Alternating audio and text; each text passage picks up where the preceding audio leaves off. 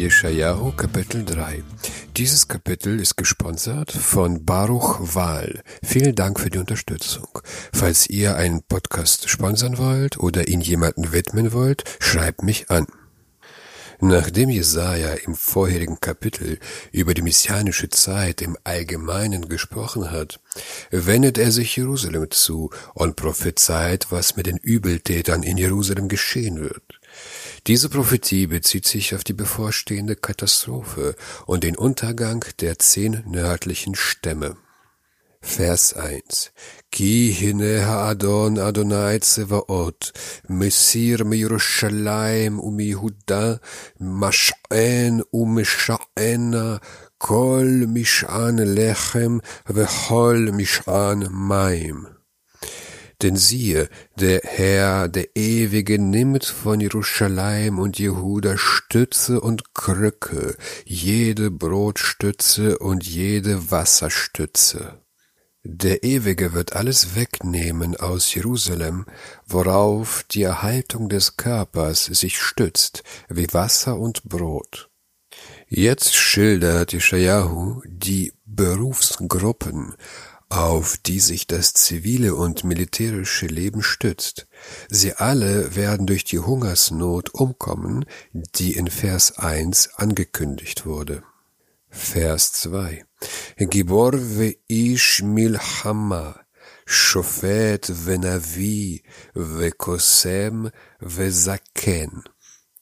Held und Kriegsmann, Richter und Prophet und Wahrsager und Greis der Held, Gibor, ist der kampfgeübte Mann, der sich durch Heldentaten ausgezeichnet hat.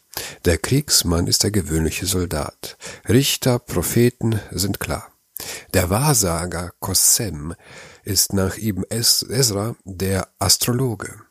Vielleicht meint der Übersetzer des Septuaginta auch einen Astrologen, wenn er mit Stochastes übersetzt, das Vermuter bedeutet. Sonst ist ein Kosem überall im Tanach jemand, der sich abergläubischen Wahrsagerkünsten beschäftigt oder ein heidnischer Prophet. Der Greis ist der welterfahrene Weise. Vers 3 Sar Chamishim unesufanim veyoetz vechacham charishim unevon lachash.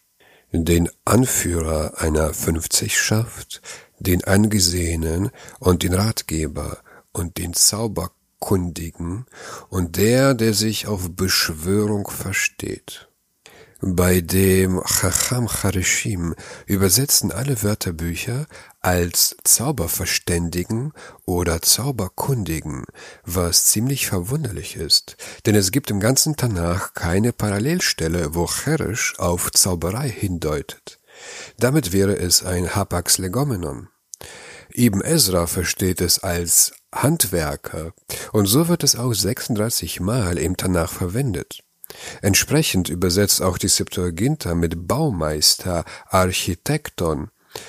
Der Lacher, der Nevon Lachash ist der Beschwörungskundige. Das kommt von Lachash, flüstern, und wird im Kontext mit Schlangen verwendet, also eine Art Schlangenflüsterer. So versteht es auch Ibn Ezra. Rashi versteht es als Lippenleser und die Septuaginta als Zuhörer. Welche Berufsgruppe damit gemeint sein könnte, ist mir unklar. Vielleicht ein Psychologe? Vers 4 ונתתי נערים שריהם, ואת העלולים ימשלו בם und ich setze Knaben als ihre Fürsten, und Unmündige beherrschen sie.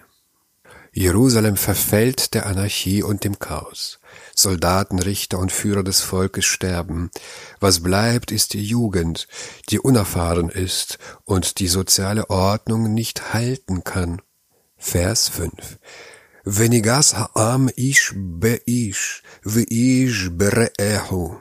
ירהבו הנער בזקן והנקלה בנכבד. Und das Volk drängt, Mann gegen Mann, der eine gegen den anderen.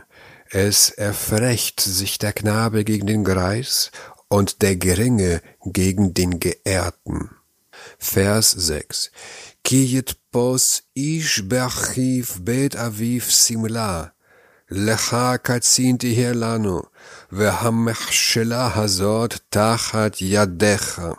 Wenn dann einer seinen Bruder in dessen Vaterhaus ergreift und sagt, du hast einen Mantel, du, du sollst unser Oberhaupt sein, und dieser Trümmerhaufen wird dir untertan sein. die Jugend sucht nach einer Autorität, der sie regieren kann.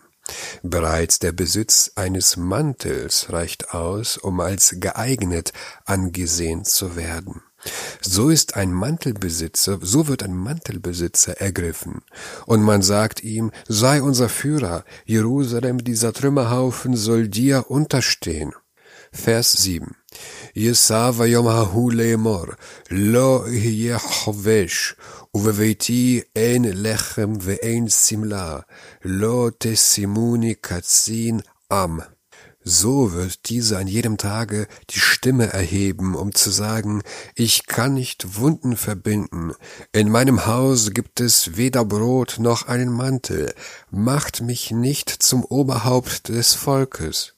Der Mantelträger redet sich raus. Ich habe selber nichts zu essen, ich kann nicht einmal Wunden verbinden, macht mich nicht zum Führer des Volkes.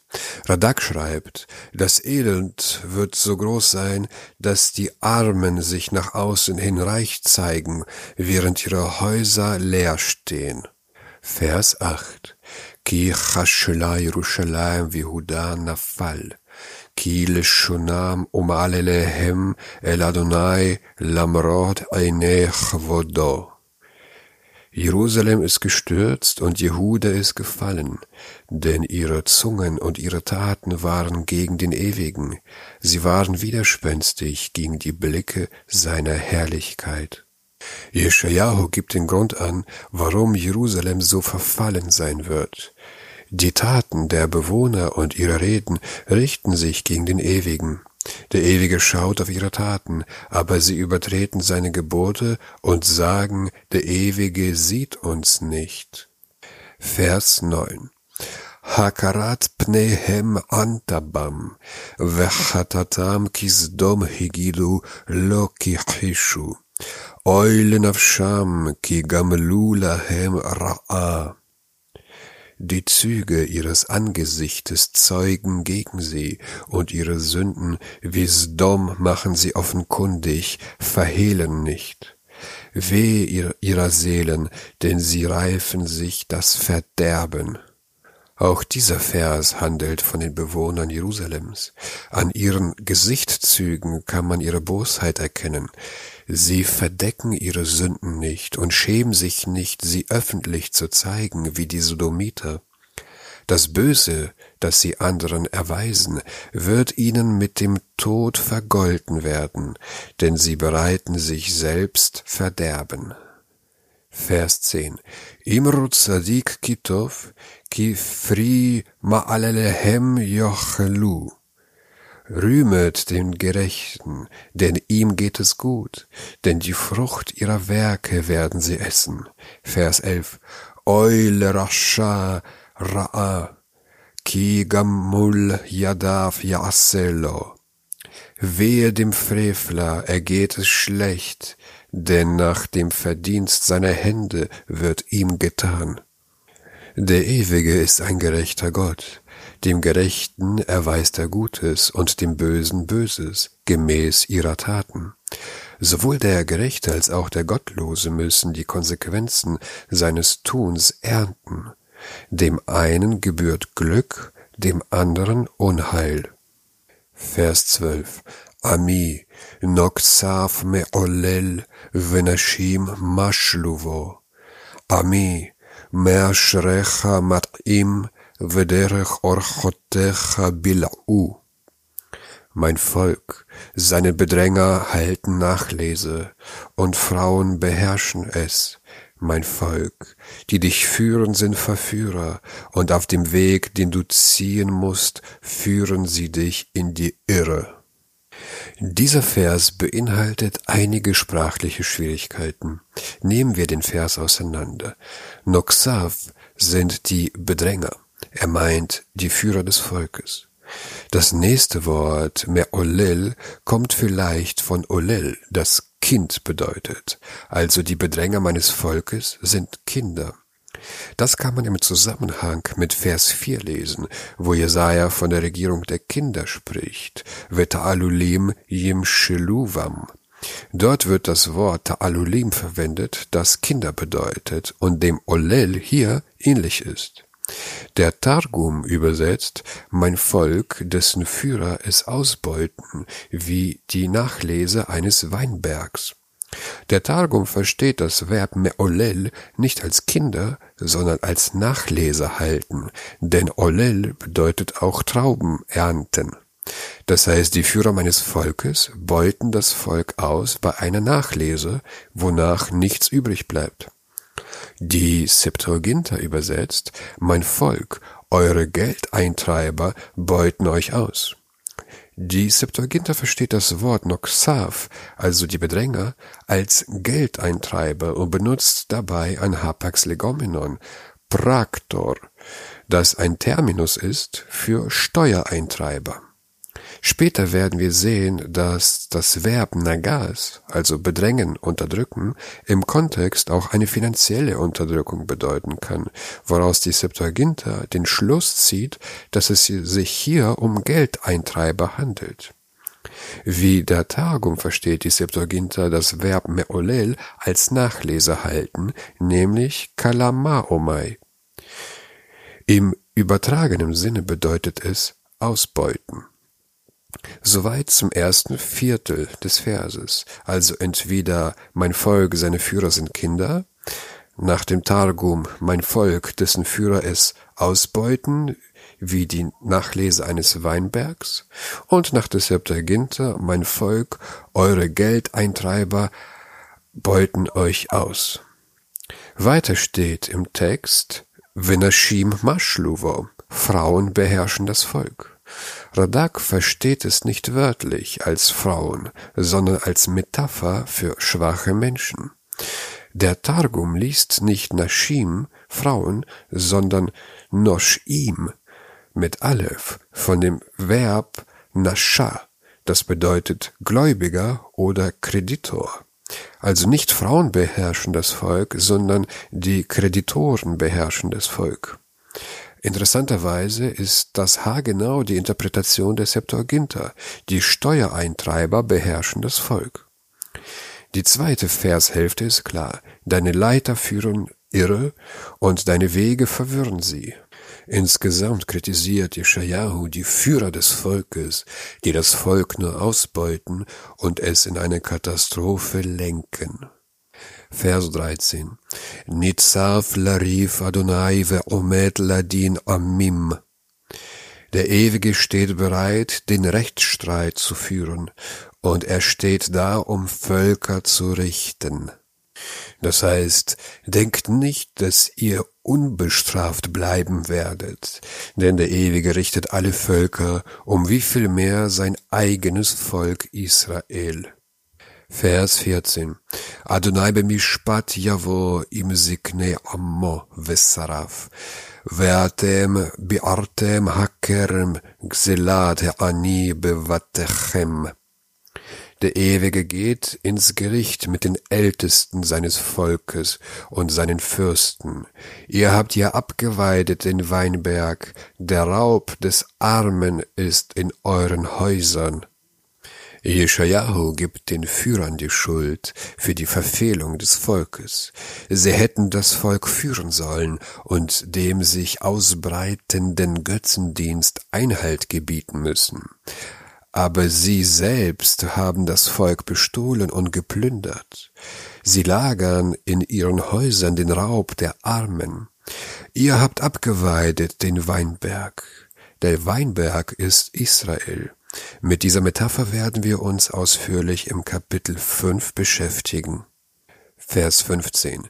Malachem tedaku ami ufnei aniim tithanu neum Adonai Elohim Zevaot. Was ist mit euch? Ihr zerschlagt mein Volk, und das Gesicht der Armen zermalmt ihr, Spruch des Ewigen.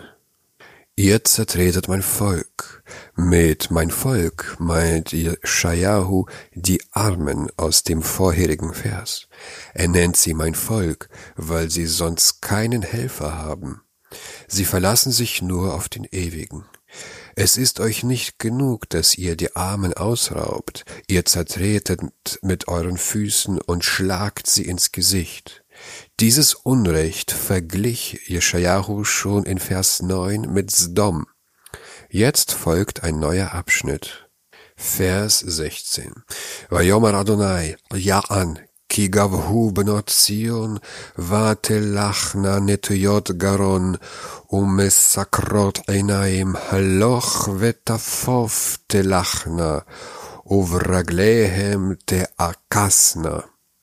Und der Ewige spricht, weil sich überhoben die Töchter Zions und einhergehen, die Hälse gestreckt und die Augen umherwerfend, trippelnden Ganges gehen sie, und mit ihren Füßen machen sie Geklirr. Die Töchter Zions, das heißt die Töchter Jehudas, gehen hochmütig mit gestrecktem Hals und langsamen Schritten, damit sie jeder sehen kann. Sie schielen mit den Augen auf die vorbeikommenden Männer, um zu schauen, ob sie angeschaut werden. Auch schmücken sie sich mit klirrenden Fußkettchen, um Aufmerksamkeit zu erregen. In den vorherigen Versen sprach Jeschajahu über die höhere Gesellschaftsschicht, wie die Führer das Volk irreführen. Hier spricht er über die prunksüchtigen Frauen, die sich von der Unterdrückung der Armen bereichern und ihren Schmuck zur Schau stellen, während Not und Armut der Bevölkerung sie umgibt. Vers 17. Vasipach Adonai kat kod bnot Zion, vadonai pat hen Yaare. So macht der Herr kahl die Scheitel der Töchter Zions, und der Ewige wird ihre Scham entblößen. Sapach ist nach Radak das Sapachat in Vaikra 13.2, was Grind oder Schorf bedeutet. Eigentlich eine Hautkrankheit. Die Töchter Zions werden mit Grind am Scheitel geschlagen werden und sie werden nackt vor dem Feind öffentlich bloßgestellt werden. Vers 18. Bayamahu Yassir Adonai et Tiferet ha'achasim ve'hashvisim ve'hasaharonim. An jedem Tag nimmt der Ewige hinweg den Schmuck der Fußspangen und die Netze und die Monde. Von hier bis Vers 23 folgt eine Aufzählung von Schmuckgegenständen, die den Frauen der Oberschicht weggenommen werden. Jesaja spricht hier über die Eroberung der Assyrer zur Zeit des Achas und Chiskiahus, was zum Verlust der zehn nördlichen Stämme führte. Viele hebräische Wörter für die Schmuckstücke sind unbekannt und es gibt unterschiedliche Interpretationen. Ich werde versuchen, die Diskussion so kurz wie möglich zu halten. Der Ewige wird entfernen den Schmuck der Fußkettchen, Ha'achassim. Die Fußkettchen sind uns schon im Vers 16 begegnet. Nach dem Targum sind das Sandalen. Die Schwissim sind nach ihm Ezra Schmuck für die Beine. Nach dem Targum ein Stirnband, nach der Septuaginta Quasten. Die Saharonim sind nach Ibn Ezra mondartige Schmuckstücke für den Gürtel von dem aramäischen Wort Sahara, Mond. Nach der Septuaginta ist es ein halbmondförmiger Anhänger, nach dem Targum ein Haarnetz. Vers 19. Hanitifot vehasherot veharaalot. Die Ohrgehänge, die Armketten und die Schleier. Netifot ist nach Ibn Ezra ein Haarschmuck, nach Radak eine Halskette, ebenso nach der Septuaginta und dem Targum. Die Sherot ist nach Ibn Ezra Ohrringe oder Armbänder. Auch der Targum versteht das als Armbänder. Die Realot ist nach ihm Ezra Schmuck für die Wangen, nach Radak und dem Talmud Yerushalmi eine Art Gesichtsschleier, das das ganze Gesicht verdeckt, außer den Wangen. Nach dem Targum und des Septuaginta ist es eine Art Schleier. Vers 20. Haperim vehatze adot vehakishurim uvatein hanefesh vehalechashim den Kopfschmuck und die Fußkettchen, die Brustschärpen, die Riechfläschchen und die Amulette. Die Perim ist nach Ibn Ezra ein Handschmuck, nach Radak eine Art Hut, nach dem Targum ein Kopfschmuck. Die Zeadot ist nach Ibn Ezra und der Septuaginta Armbänder, nach Radak und Targum Fußketten. Die Kishurim ist nach Ibn Ezra eine Halskette, nach Radak ein Haarschmuck, nach der Septuaginta ein Armband und nach dem Targum ein Kamm. Batei Hanefesh ist nach Imreza und Radak ein Schmuck für die Brust, nach dem Targum Ohrringe, nach Gesenius sind das Riech Riechfläschchen mit Parfüm. Die Lachashim ist nach, sind nach ihm Ezra Amulette, nach Radak Ohrringe, nach dem Targum eine Art Halskette, nach der Septuaginta Armreifen. Vers 21. Hatabaot venismei ha'af. Die Ringe und die Nasenringe. Vers 22. Hamachalatzot, vehama'atafot, vehamitpachot, veharitim. Die Mahalatzot ist nach Ibn Ezra Umhänge, nach Radak Festkleider, nach Targum Kittel, nach der Septuaginta Hauskleider. Die Ma'atafot ist nach Ibn, Ezra, eine Art Tunika, nach dem Targum ein Mantel. Die Mitpachot sind nach Ibn Ezra und Radak Schleier, nach dem Targum ein Schultertuch. Die Haretim ist nach Ibn Ezra ein Talit, nach Radak eine Tasche, nach der Septuaginta sind es Kleider aus Sparta, die durchsichtig sind. Hm, interessant. Vers 23. Veha Gilonim, Veha Sedinim, Veha Znifot, Veha Ardintim die Spiegel und die Hemdchen und die Kopfbunde und die Schleier. Die Gilonim ist nach ihm Ezra ein Tuch, nach dem Radak und Targum Spiegel. Die Sedinim sind aus Leinen, Tücher aus Leinen. Die Zenifot ist ein Kopfschmuck, eine Art Turban und die Redidim ist ein dünner Umhang. Nach dieser Liste mit luxuriösen Artikeln, deren wahre Bedeutung wir nicht wissen, fragen wir uns, wozu diese detaillierte Aufzählung. Yeshayahu kritisiert die reichen Damen der Oberschicht und ihre Prunksucht. Ihre Männer haben die Armen Israels ausgebeutet und die Damen kaufen sich Gucci, Prada, Versace und so weiter. Vers 24. והיה תחת בושם מק יהיה, ותחת חגורה נקפא, ותחת מעשה מקשה כורחה, ותחת פתיגיל מחגורת שק, כי תחת יופי.